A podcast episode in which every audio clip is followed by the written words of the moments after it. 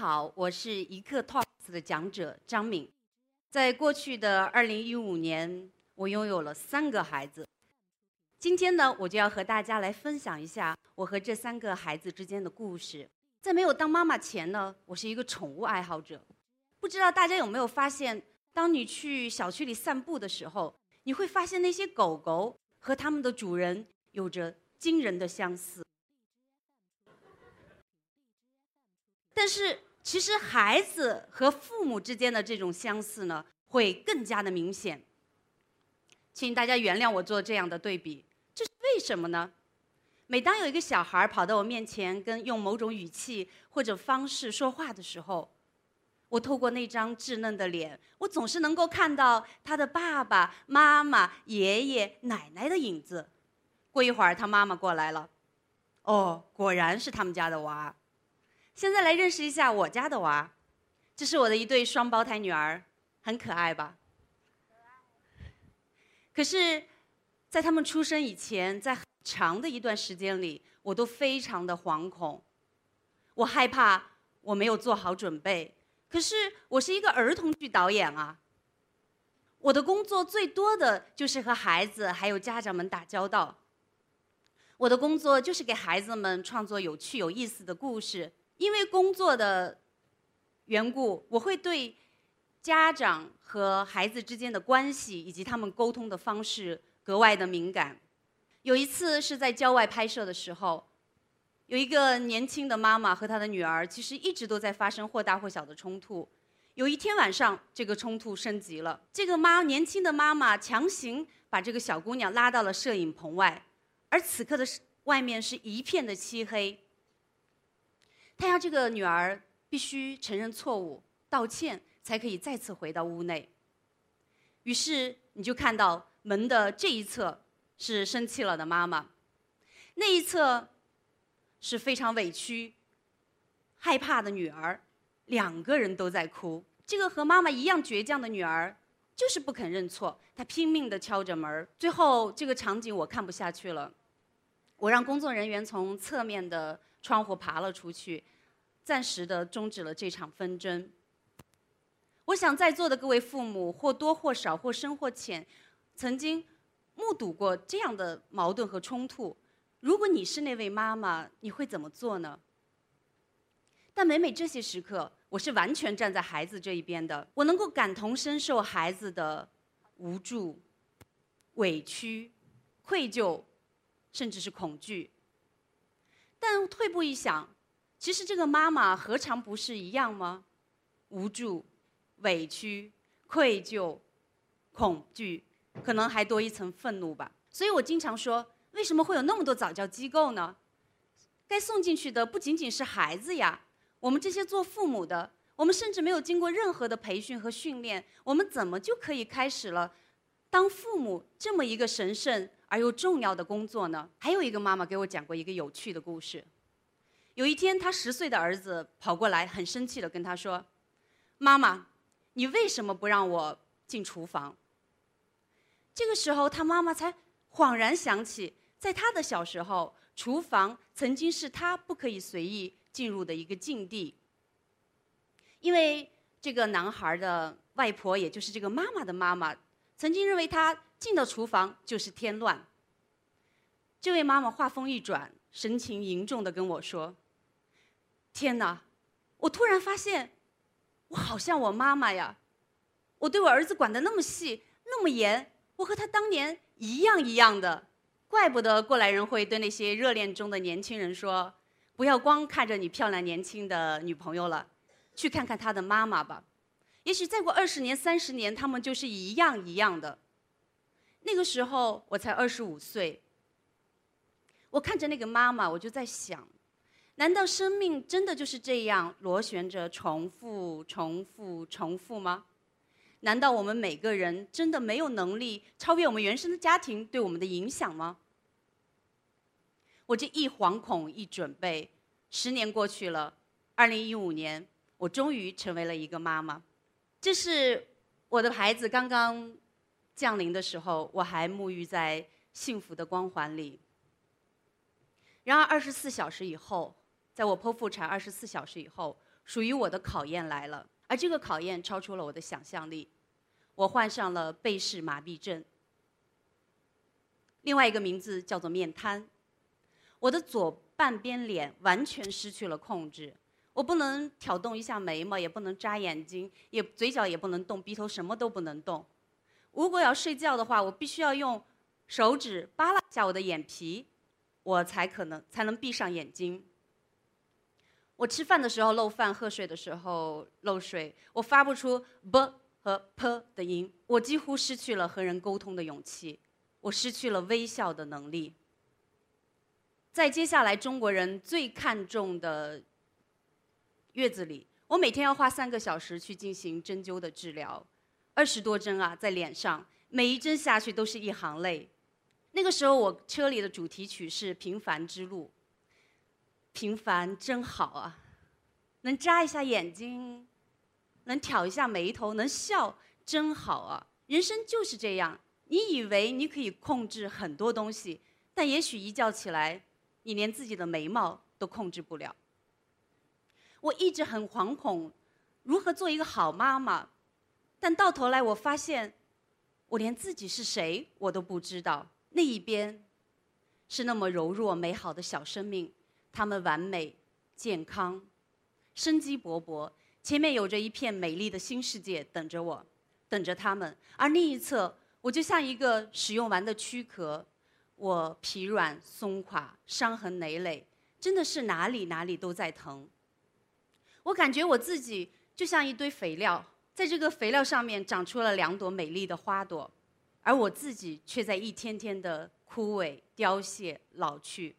后来我和很多妈妈交流，我才知道，几乎每个女人她在经历过分娩的痛苦、哺乳的辛苦、长期的睡眠不足，她们在经历了生理与心理的巨大变化之后，在初为人母的最初几年里，或多或少、或深或浅，都有过这样的一段迷茫，有过这样的一段自我怀疑和自我迷失的过程。面瘫对于我来说，无非是用一种更戏剧化的方式、更极致的方式，让我去直面一个更本源的问题，不是关于孩子，而是关于我自己，我是谁？如果从今以后我的人生我一直都是这样，歪嘴斜脸，我还是我吗？如果我们那些赖以为骄傲或者获得存在感的东西，每个人都不一样，有些人是财富。有些人是地位，有些人是自己的身材，有些人甚至就是他们的孩子。如果那些东西在一夜之间失去了，我们还是我吗？你还是你吗？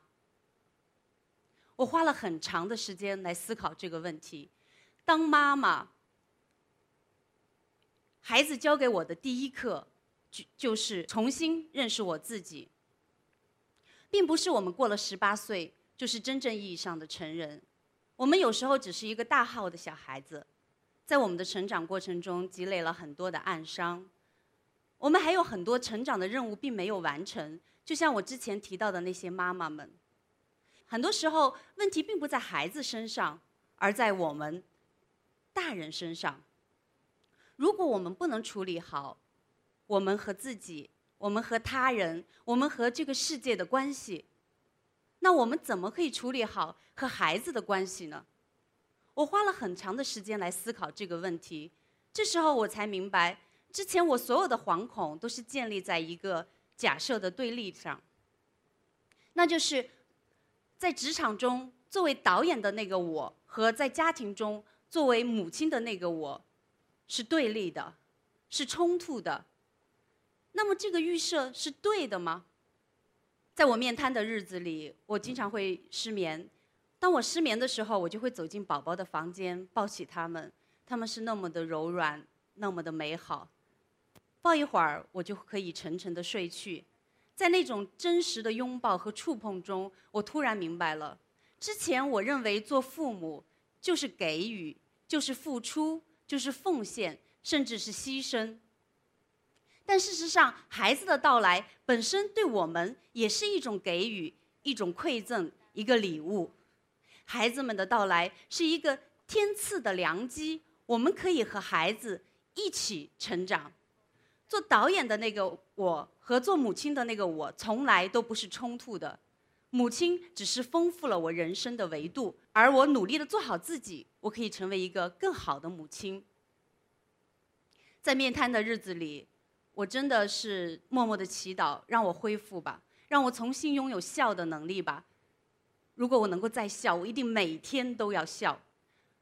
在我产后三个月后，我恢复了工作，因为我做好了准备，我要去迎接我的第三个孩子——儿童剧《猫里猫丽》。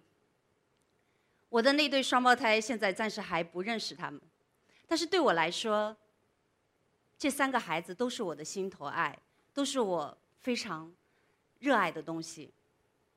而且他们的诞生的过程同样都不是那么的轻松和简单。从一五年的十月十六号第一次的首演，我们共创作了十四个关于猫莉的故事。这是一次全新的尝试，我们把舞台剧和电视结合，这样家长。既可以在电和孩子们，既可以在电视上观看，也可以和他们一起走到剧场，去追我们的儿童剧。其实我们就是想共同构建两代人的回忆和价值观。家长和孩子一起为剧中的人物命运而担忧，一起去讨论剧中人物的某个抉择，一起为他们精彩的行为而喝彩，一起去期待那些。胜利的大结局，这种精神的连接与沟通，是两代人共同成长的一个基础。在猫丽的观影会上，我经常会问家长一个我一直在思考的问题：今天有这么多的爸爸妈妈们，我也希望你们来思考一下，那就是你希望你的孩子拥有什么样的品质，或者说你希望你的孩子成为什么样的人？我收到了很多的答案，我想各位家长也在想着你们属于你们心中的那个答案。有的人说自信、善良、正直、勤劳、勇敢，但排在第一位的，你们猜是什么？是快乐。但我也想，没有一个全世界没有一个家长会说我希望我的孩子不快乐吧？在我的儿童剧里，经常孩子们的笑声会经常的不断。在那一刻，我会非常的开心，但快乐从来不是我追求的目标，因为我觉得快乐是很难教给孩子的。快乐不像是教小朋友游泳或者骑自行车那么简单，快乐往往是其他事物的一些副产品。那么，如果快乐不是目标，什么是成长的目标呢？我把我做妈妈以后，把这些思考放进了我猫里猫里的这个故事里头。现在。很高兴和大家分享一下。第一个，勇敢。勇气是你迈出第一步最重要的一个品质。我希望我的孩子能够勇敢。但是光有勇敢，你走不了太远。这时候你还需要另外一个品质：坚韧。只有在逆境中屡败屡战、越挫越勇的，你才能走得更远。坚韧是指你为了一个长期的目标，你需要坚持不懈的毅力和激情，有担当，这是我非常看重的一点。你是让你的孩子成为一个只是让自己过得更好的精致的利己主义者，还是一个愿意帮助周围的人，让这个世界变得更好的人呢？团队合作，其实做妈妈后哈。我对团队合作倒是有了新的一个理解，只有团队在家庭中必须要有家人的团队合作，我才有可能分身去做我喜爱的事业；而在我的工作中，我必须倚仗我的这些伙伴们包容我、支持我，我才能够有更多的时间去陪伴我的孩子。好了，你勇敢，你坚韧，你有担当，你还懂得团队合作，你其实已经很强大了。那么你还需要什么呢？独立思考。只有拥有独立思考的人，他才能把他这样巨大的能量放在正确的位置上。如果缺乏了独立思考，有可能你这种巨大的能量完全放在错误的位置上。勇敢、坚韧、有担当、团队合作、独立思考，除了这五点以外，还有，同时还有两样非常的重要，我把它暗含在暗含在两个女儿的小名里头。开心、好奇，我们要永远保持对这个世界的好奇心，保护好我们自己的想象力、创造力，保护好我们内心的那个小孩儿。同时，我们也要永远乐观的去面对这个世界。我所说的这一切，与其说是我希望我的孩子拥有的品质，还不如说是这三个孩子教给我的。包括此刻我站在这里，也是这三个孩子给了我很多的勇气和力量。在最后，我想分享一个，当我刚刚进的儿童领域里头，非常重要的两个概念，就为了孩子和关于孩子。在很多有孩子出现的电影纪录片里头，其实那些东西并不是给孩子看的，而是给大人看的，就像今天这个讲座。而我的工作属于前者，就是为孩子创作有趣、有益、有品质的内容。我想换掉一个单词，和大家分享我当妈妈后孩子给我的启示。我们为的是孩子，关乎的却是我们父母自己。教育的方法和技巧，只是孩子成才过程中的冰山一角。我们真的想教育好孩子，我们就需要把我们全部的人生都参与进来。我们希望孩子成为什么样的人，我们首先要成为那样的人。谢谢大家。